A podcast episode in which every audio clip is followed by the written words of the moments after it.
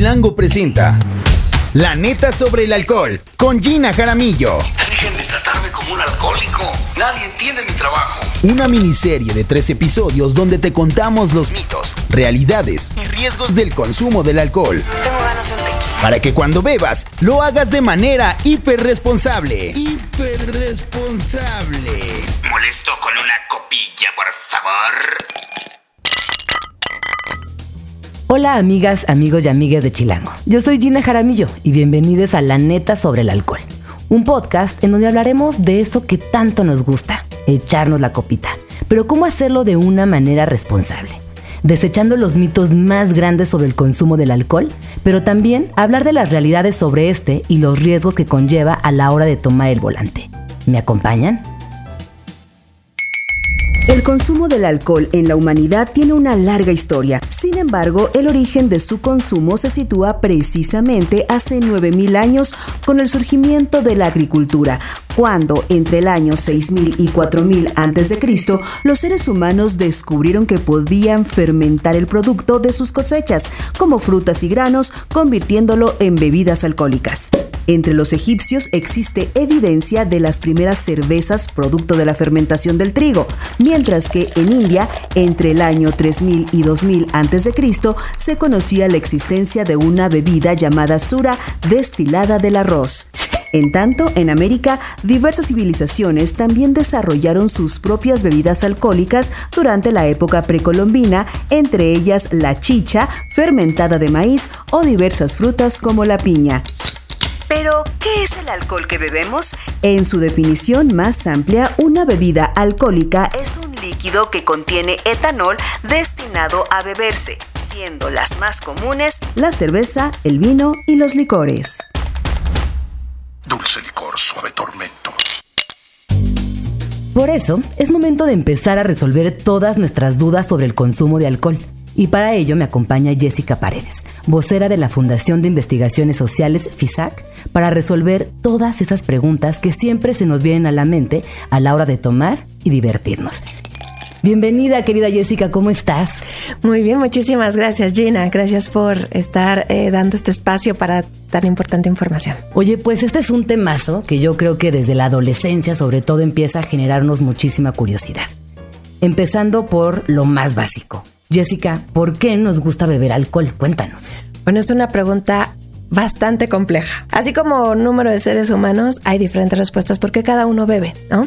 Algunos beberán por sabor, otros beberán por socializar. ¿no? Lo más común y lo que ha hecho mucho a través de la humanidad es para socializar, como esta parte de romper el hielo, ¿no? Es parte de lo que se usa y que está súper bien si no pasamos el límite en donde ya pongamos en riesgo a nosotros o a otros. En promedio, ¿cuánto bebe una persona? ¿O si tiene que ver con el peso y estatura y edad? ¿O qué dirías al respecto? Llena, tiene que ver todo. Eh, la primera, edad. Si un hígado no está completamente maduro, se va a tardar más en eliminar el alcohol del cuerpo. Es por eso que los menores no deberían de consumir bebidas con alcohol. Por otro lado, peso y talla. Una persona eh, mucho más grande, por lo general va a tener más líquidos en el cuerpo. Hombres y mujeres, un hombre y una mujer del mismo peso y la misma talla. También hay diferencias. ¿En ¿Por qué sentido? A qué? ver, cuéntanos. Porque el hígado de una mujer tiene menos enzima que metaboliza y elimina el alcohol del cuerpo. Entonces, por el simple hecho de ser mujer, vamos a ser más lentas en eliminar el alcohol que ingerimos o que bebemos. ¿ah? Y en- además, o adicionalmente, la mujer tiene menos líquidos que el hombre y tiene más grasa que el hombre. ¿Qué tiene que ver esto? Bueno, el alcohol se diluye en líquidos, no en las grasas. De forma que la mujer nos convertimos en un envase más pequeño que el hombre. Entonces se concentra más el alcohol en una mujer que en un hombre, haciendo más evidente los efectos. Eh, más o menos un hígado sano se tarda una hora en hombres y en una mujer hora y media. Eh, una copa, Ajá. que ahorita vamos a hablar de eso, Ajá. creo que es muy importante. Una copa, un hombre se tarda una hora en eliminarlo de su cuerpo a través del hígado. Nos referimos a copa a un trago estándar. ¿Qué significa esto? Una lata de cerveza, una copa de vino o un caballito de tequila. Eso todo es igual. Todo contiene la misma cantidad de alcohol. voy a poner eh, el cómo lo podemos considerar. Una cerveza tiene más o menos 4.5% de alcohol. ¿ok? Es eh, baja graduación, se le conoce. Y un tequila puede tener 40% de alcohol. Sin embargo, la de baja graduación la sirves en mayor cantidad, como una lata, un tarro. La de mayor graduación, como un tequila, un ron, un brandy, un whisky, lo sirves en menor cantidad, un caballito, 45 mililitros. Si te das cuenta, eso me da una equivalencia. Eh, dicho de manera técnica, son 13 gramos de alcohol puro. Entonces tiene 13 gramos de alcohol la cerveza, 13 gramos una copa de vino y 13 gramos un cabellito con tequila. Es decir, alcohol es alcohol. Todas tienen la misma cantidad de alcohol cuando las sirves adecuadamente. Bebas lo que bebas, o sea, eh, lo que va a sumar hacia los efectos es la cantidad de copas que vas tomando. ¿Y ahí qué recomendarías? O sea, como cuán- cuál, cuál es la cantidad de copas recomendada? Lo primero, respetar al que no bebe. Respetar la abstinencia. Ahora, si decidiste beber y eres adulto, sí hay límites de lo que es la moderación. Hasta tres copas o tres tragos estándar en mujeres y en hombres hasta cuatro tragos estándar o cuatro copas Ok. en 24 horas. Pero la otra es una por hora. Porque recuerda que tu hígado es el que se va a tardar en eliminarlo de tu cuerpo. Entonces es espaciar los tragos y no pasarme 24 horas. Pero ahora, por semana también hay una regla. Ok. Eh, lo que tengo que hacer aquí es no más de 12 si soy hombre a la semana y no más de 9 eh, a la semana si soy mujer.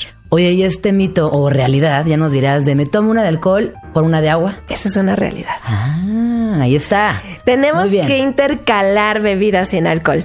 eh, por varias razones. Uno, para poder espaciar nuestras copas. El segundo punto es hidratarnos. Eso es súper relevante durante un consumo de bebidas con alcohol. Yo creo que una de las más importantes y uno también de los grandes miedos, eh, no combinar nunca conducir bajo los efectos del alcohol. Definitivamente no se combina el alcohol y el volante. Cuando tú consumes más de una copa por hora, las vas acumulando en la sangre. Ok. Los efectos en el cerebro son depresores. Significa que mi cerebro, las funciones de mi cerebro se van hacia abajo. ¿ok?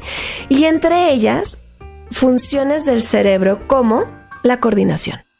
La coordinación fina, desde meter la llave a la, cerradura, hasta la coordinación motora gruesa. ¿Y qué afecta también?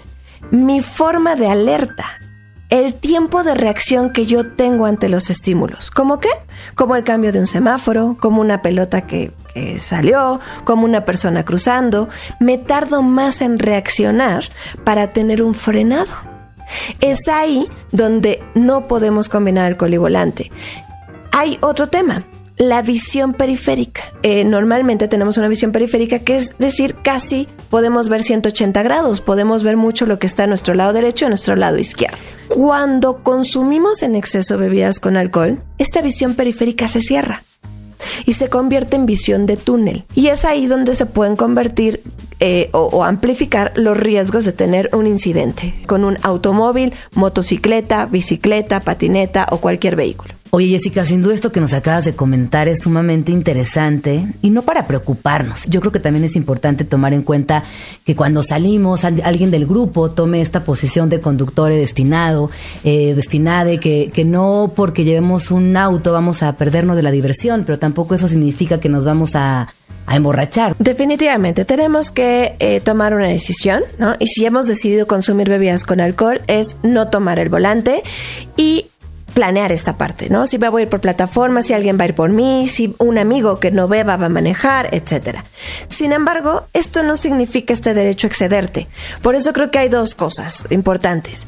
Cuando consumimos o decidimos consumir bebidas eh, con alcohol, hay que hacerlo con moderación, que ya hablamos del número de copas, pero hay que hacerlo con responsabilidad.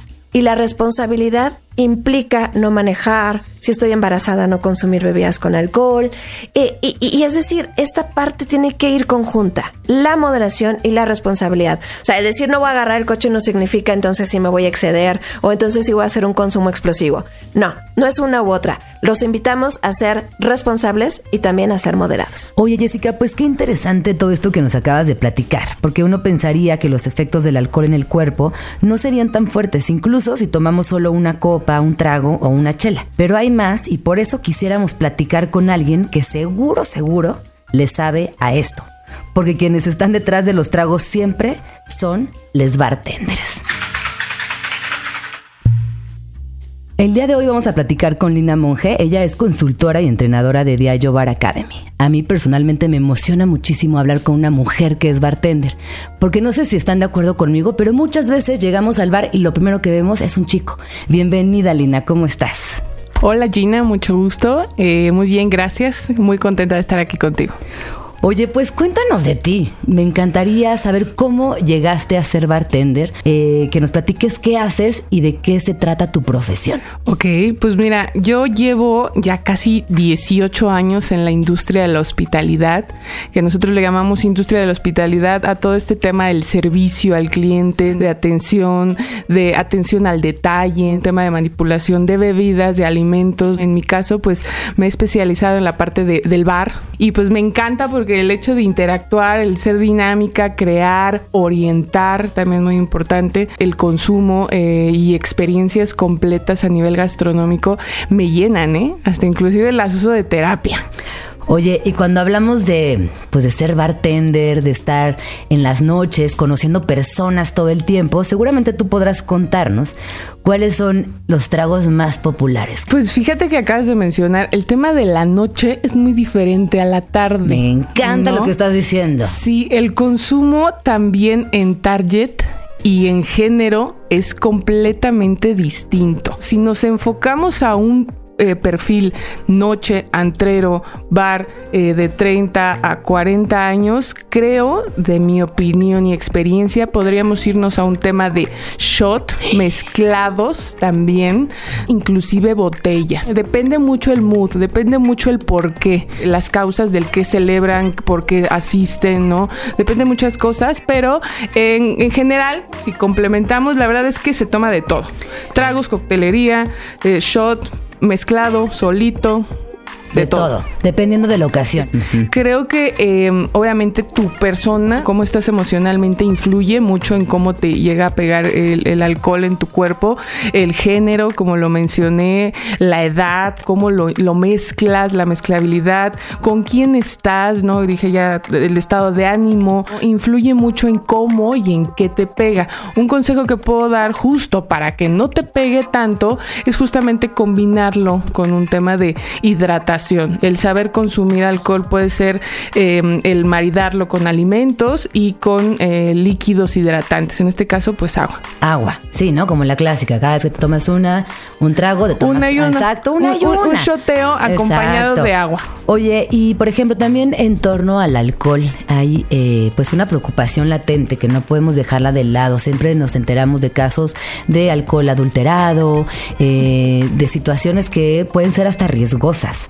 ¿Qué dirías al respecto? Eh, ¿En qué deberíamos fijarnos? ¿Hay alguna manera de identificar un alcohol adulterado, por ejemplo? Claro, por supuesto, en los marbetes. Eh, hoy en día ya todas las botellas pues tienen un código QR que tú puedes escanear y viene el productor, el año, la productora, la casa distribuidora, o sea, viene toda la información eh, referente a esta botella, esta etiqueta de bebida alcohólica. eso en un tema de botella. Igual el, el ir a la barra y observar al bartender qué te está dando, te da un poco más de garantía y seguridad del consumo que estás teniendo. Oye, y como bartender, eh, yo siempre me he preguntado esto tú puedes decirle no, no te, no te voy a servir, no te, no te sirvo una más, siento que estás en una condición eh, que no, no favorece a tu salud. O sea, ¿tienes esa capacidad de negar un trago a alguna persona? Es difícil, creo que eso sí es complicado porque te parte el corazón. Ah, Pero puedes tener el colmillo o el análisis. Creo que un bartender, el que está atrás de la barra, este personal del servicio, tiene que tener pues el tacto, esa psicoanálisis para poder llegar al consumidor y decirle, creo que no es que no te quiera servir, pero tú mismo date cuenta que hasta aquí por tu propio bien, ¿no? Amiga, date cuenta, hermano, date cuenta, ¿no? Sí, y de una forma educada, Sí, o sea, sí, uno sí. no tiene que ser grosero. Oye, te piden una, automáticamente ya le estás dando una botella de agua, ¿no? Un hidratante. Y ya si hay un tema como de necedad, pues ya no defiende, ya no tiene nada que ver con el personal de la barra, ya incluye otro personal del staff, el gerente, seguridad, algún familiar que venga acompañado con alguien que ayude a cortar Sí, no, esta situación. Luego seguramente también te, te encontrarás con personas que están tomando en exceso y que pretenden manejar. ¿Te has encontrado en esa situación? ¿Qué, qué has hecho? Eh, Pues bueno, directamente en la barra no, no se da el caso de que te das cuenta, ¿no? Pero eh, sí puedes monitorear, como decía, eh, a través del staff, ¿no? Sí, o ya va a salir este chavo, ya va a este chavo, salir, ¿no? O al par- Sí, ballet parking, sí, sí. Un, un- un ojito. Y pues decirles y recomendarles, esta persona ya no tiene como la capacidad de conducir, a ver si lo pueden orientar a que pues deje su carro, tome un, le pidan un Uber, a ver con quién viene acompañado, que maneje a alguien más, un par de consejos así. Sí, siempre vale la pena cuidar nuestras vidas, no arriesgarnos, no arriesgar a las demás personas. Y en este punto sí queremos ser muy enfáticas porque aunque sonemos, este, no, como muy repetitivas, es bien importante no arriesgarnos solamente porque la estamos pasando muy Y ser bien. responsables. Ser responsables, no, totalmente. ¿Disfrutas tu trabajo? Sí, muchísimo. Pues muchísimas gracias. Sigue por ese camino y que sean muchas más otras chavas que sean bartenders. Gracias. No, Gina. gracias a ti. Ahora, si ustedes quieren saber más acerca de por qué el volante y el alcohol no se llevan o de cómo cuidar su consumo de alcohol para que no se vuelva nocivo, recuerden que existen varios recursos para informarse y conocer lo que dicen los especialistas como los que estuvieron con nosotros. Por ejemplo, alcoholinformate.org.mx o el curso en Contravía, donde pueden encontrar testimonios de algunas personas cuya vida se vio afectada por accidentes de tránsito relacionados con el consumo de alcohol. O la página drinkiq.com, donde pueden hacer un test para ver qué tanto saben de alcohol. ¿Qué tal, eh? También hay test de este tema. Recuerden que este es solo el primer episodio de tres en los que les estaremos contando qué onda con el alcohol. Pues en nuestra siguiente entrega hablaremos de algunas recomendaciones para pasarla bien con nuestros amigues a la hora de echar la chela o el drink. Yo soy Gina Jaramillo. Gracias por acompañarnos y acuérdense que si toman, no manejen. Nos vemos la próxima. Adiós.